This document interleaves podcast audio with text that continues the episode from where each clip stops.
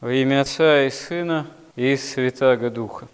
Если задаться вопросом, что необходимо для спасения, для вхождения в жизнь вечную, достижения Царства Небесного во Христе, то, наверное, если кратко сформулировать, нужна вера и исполнение евангельских заповедей. Вера не просто как признание существования Бога, а такая вера, которая имеет осуществление. Апостол говорит, что вера без дел мертва. Но дела-то они могут быть разные, а вот исполнение само заповедей евангельских – это на самом деле осуществление двух основных заповедей о любви к Богу и другому человеку. Казалось бы, вроде здесь архисложного ничего нет, однако на практике в такой реальной жизни мы сталкиваемся постоянно с тем, что люди нас не понимают, и не понимают многого связанного и с Евангелием, и с церковью, и мы чего-то не понимаем. А иногда фактически получается, что бывает непонимание, очевидно, каких-то, казалось бы, элементарных вещей. Хотя сама по себе эта элементарность, очевидность каких-то вещей, понятий, вопросов там, или возможности разрешения каких-то проблем, она, опять же, связана с большей или меньшей просвещенностью духовной человека. Вот приходит на ум эпизод, связанный с жизнью преподобного Серафима Саровского, когда к нему обращается Мотовилов с вопросом-то, в общем-то, казалось бы, простейшим, какой смысл христианской жизни, какова цель христианской жизни. И преподобный Серафим ему открывает, что цель христианской жизни – это стяжание Духа Святого, обретение полноты благодати. Казалось бы, что здесь непонятного? Оно действительно было многим современникам преподобного Серафима в те, можно сказать, пушкинские времена уже и непонятно, уже духовное скудение настигло русское общество, уже русский человек перестал понимать, что такое церковь, как э, возможность литургического, реального, настоящего причащения к Господу, полноты общения с Ним. Уже и церковь перестала быть нужной. И только когда великие гонения на церковь и на весь русский народ обрушились, происходит отчасти после революции возвращение христиан, исповедников, действительно, к церкви как такому литургическому бытию, потому что до революции, до 17 года очень многие вообще утратили это понимание. И вот даже в отношении того, что есть заповедь, заповеди евангельские, часто тоже истинного-то у нас понимания нет порой, как это ни странно. Потому что мы вообще порой забываем, что нужно какие-то заповеди исполнять. Вот э, то, что от Бога что-то нужно, вот священник на исповеди стоит, и больше всего он, ну, помимо действительно покаяния, конечно, называния грехов, он еще очень много выслушивает связанного с теми или иными скорбями и проблемами, которые желательно как-то с помощью Божией решить, или если человек сам понимает, что ну вот сложно решить, прям только чудесным образом, ну вот какое-то все равно непонимание или ропот на Бога. И не то чтобы Господь не хотел бы помочь нам в решении наших проблем, и много раз помогает на самом деле, и для человека, имеющего опыт веры, это, в общем-то, очевидно тоже, но все-таки Бог нам церковь даровал, и во Христе стал человеком и на крест зашел, не для того, чтобы решать какие-то земные проблемы с его помощью только, а Он это проделывает и промышляет о нас, чтобы мы все-таки обратились к Нему именно как к источнику жизни вечной, чтобы мы возжаждали достижения Царства Небесного, опять же, в полноте общения с Ним. А для этого нужно, чтобы грех в нас побеждался и страсти. А чтобы это происходило, нужно само вот стремление к исполнению Его заповедей, стремление – такое именно к тому, чтобы это происходило. Вообще такое должно быть, выражаясь умным языком, целеполагание. Такая цель должна нами, как христианами, ставиться.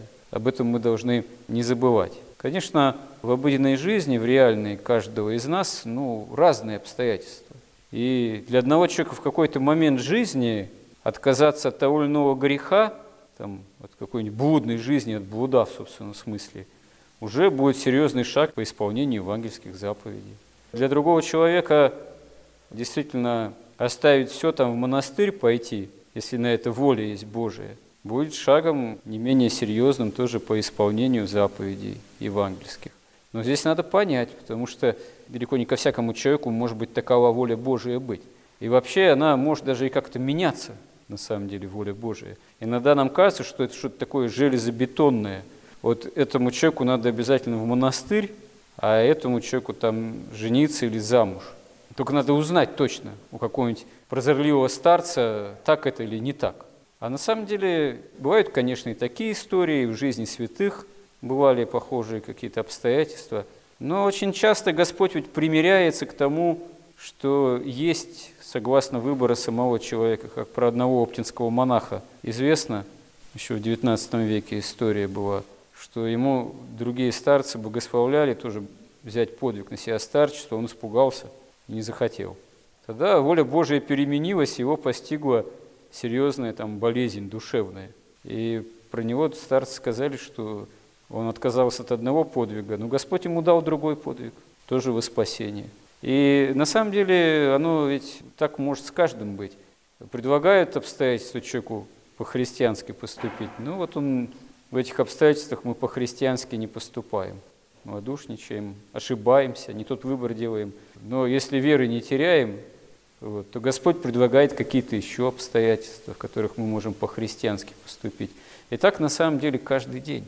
Просто надо постараться понять применительно к нашему положению, ситуации, уже к возрасту, положению там семейному или холостому, при наличии или отсутствии детей, при наличии того или иного образования, при наличии тех или иных профессиональных навыков, мастерства какого-то уже или отсутствия, наоборот. А что мы вообще можем? А на что мы должны быть в глазах Божиих – по правде Божией способны, и что на самом деле Богу угодно, как тут поступить, или как трудиться, или как свою жизнь исправлять, или чем пожертвовать, или чем другому помочь, чтобы это было действительно по правде Божией, по воле Божией и по-христиански. И порой это вообще может быть выбор или решение одного дня. Не обязательно заглядывать слишком далеко. Конечно, бывают обстоятельства, необходимость выбора, которые требуют какого-то планирования, какой-то стратегии,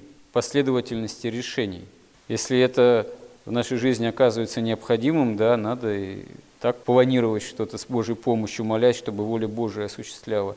А часто тот или иной, можно сказать, поступок или решение, это может быть решение одного дня.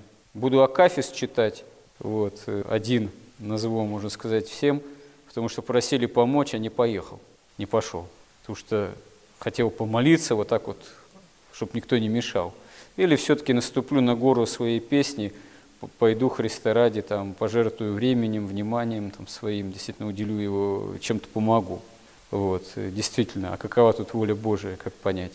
Опять же, тут совесть нужно задействовать, упражнять ее, молясь.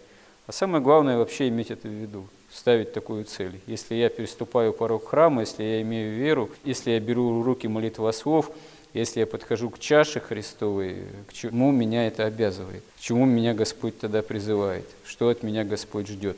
Каких действий, какого выбора именно вот в отношении осуществления заповеди о любви к Богу и другому человеку? Вот если мы об этом будем не забывать, а вообще такую цель ставить Христа ради каждый день, то у нас будет жизнь более серьезная, это будет настоящая тогда жизнь, потому что если это будет с нами происходить, пусть и ошибаться мы будем, пусть нам что-то будет казаться не по силам, пусть какой-то момент малодушничать, но все-таки возвращаться к этому постоянно, каждый день, то в конечном счете Господь будет понемногу, иногда незаметно для нас, но всякий раз выходить нам на помощь своей благодать. Потому что заповеди, как говорят святые отцы евангельские, человек не может сам исполнить своими человеческими силами, только с помощью Божией пытаясь их исполнять, человек истинный, христианин, истинный христианин приходит как раз в познание собственной человеческой немощи и к большему, тоже истинному упованию на помощь Божию.